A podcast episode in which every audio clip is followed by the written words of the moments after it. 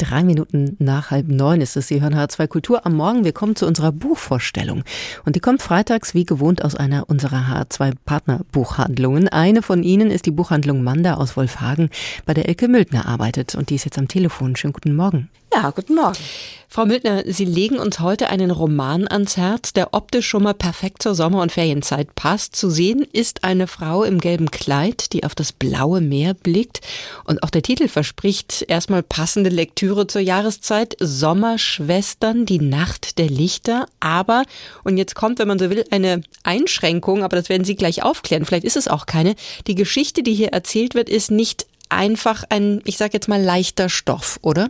Ja, so sieht es aus. Also die Geschichte ähm, hat Hintergrund. Es ist ein Familienroman. Im Mittelpunkt stehen äh, die Talbergs, äh, vier Schwestern, Vater und Mutter. Die Geschwister sind schon ähm, erwachsen.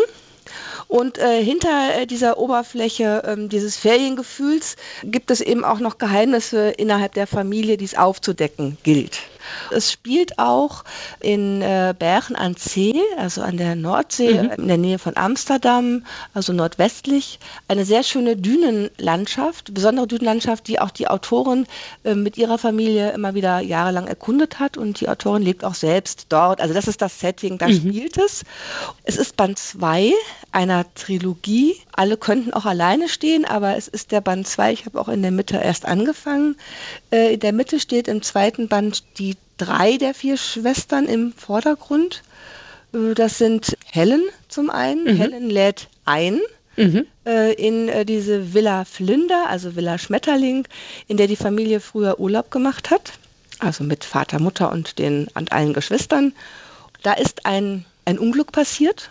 Und zwar war das 2001, da gab es einen großen Sturm in Holland, der auch Todesopfer forderte, unter anderem den Tod des Vaters Johann oder Johannes äh, heißt er mhm. genauer mhm. gesagt dieser Tod und dieses Geheimnis darum, warum hat der Vater eben die, die Kinder in der Nacht verlassen, da waren die Kinder ja noch kleiner, gilt es aufzuklären. Also da ist Helen auf der Spur, denn die Mutter war damals in Amsterdam zu einer äh, Premierenveranstaltung und hat die Kinder eben zu Hause gelassen bei, bei ihrem Mann und ja. Das heißt, Helen trommelt eben diese Schwestern zusammen, um dem nochmal anders auf den Grund zu gehen?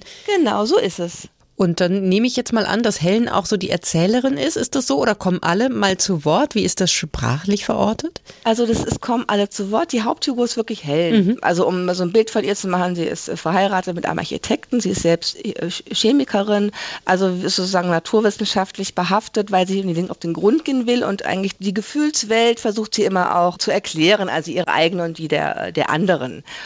Und nun ist es so, dass Helen, die Hauptfigur, eben ihre Schwester nicht umsonst in diese Villa Flinter einlädt. Sie wünscht sich wieder mehr Kontakt zu ihrer Herkunftsfamilie. Das klingt für mich, also zum einen dieses mysteriöse Verschwinden des Vaters, das klingt mhm. erstmal auch geheimnisvoll, vielleicht auch ein bisschen spannend und ja. das jetzt mit Blick auf die Schwestern und speziell Helen hat so eine psychologische Komponente, höre ich ja, daraus. Ja, auf jeden Fall. Also hat man so, so einen Spannungsfaktor. Mhm äh, weil man immer auch wissen will, wie, wieso, warum ist der Vater verunfallt? Also das, das gab diesen Orkan, ja, mhm. aber wieso hat er sich auf den Weg gemacht? Mhm. Was ist es, können Sie das beschreiben, was Sie an der Geschichte, aber sicherlich ja auch an der Sprache von Monika Petz besonders begeistert? Warum ich das Buch überhaupt ausgesucht habe, war was ganz Pragmatisches. Ich hatte vor, im Urlaub dorthin zu fahren. Ah, zur Vorbereitung war, sozusagen, äh, mal anders. Ich mag es auch gerne, wenn ich was lesen kann, was, was ja. dort spielt. Also gedacht hatte ich, es ist eine schöne Urlaubslektüre, mhm. sage ich mal so. Mhm. Mit einem Ende, in dem alles versöhnlich endet. Die Überraschung, die sich für mich also erschlossen hat, war einfach, wie spielerisch sie einerseits damit umgeht, also diese Familienkonstellation aufzudecken und ähm, ja, also am Ende wird eben nicht alles gelüftet an Geheimnis. Es gibt ja auch noch den Band 3. ja, genau, es könnte mhm. jetzt so stehen bleiben. Mhm. Aber es hat mich wirklich überrascht, dass ähm, sie es schafft, äh, diese drei Schwestern so zu verorten, dass sie am Ende auch so ein bisschen Frieden mit sich finden. Mhm.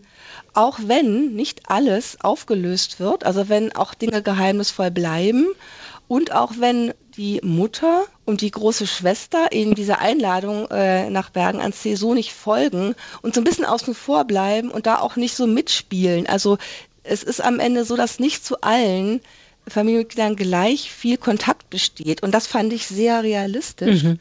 Ähm, und hat mich wirklich überrascht, weil ich eine andere Erwartung hatte und ich war überrascht von meiner eigenen Erwartung und wie sich das dann im Lesen für mich verändert hat. Ja. Dann war ich sehr versöhnt mit diesem doch irgendwie schön realistischen Ende. Mich haben Sie auf jeden Fall neugierig gemacht. Elke Müldner von der Buchhandlung Manda aus Wolfhagen, ganz herzlichen Dank für diese Buchvorstellung und Leseempfehlung. Sie gilt dem Roman Sommerschwestern, die Nacht der Lichter, Band 2 von Monika Petz, aber wir haben gehört, man muss nicht Band 1 gelesen haben, um Spaß oder ja, also Lust beim Lesen zu haben und das genießen zu können.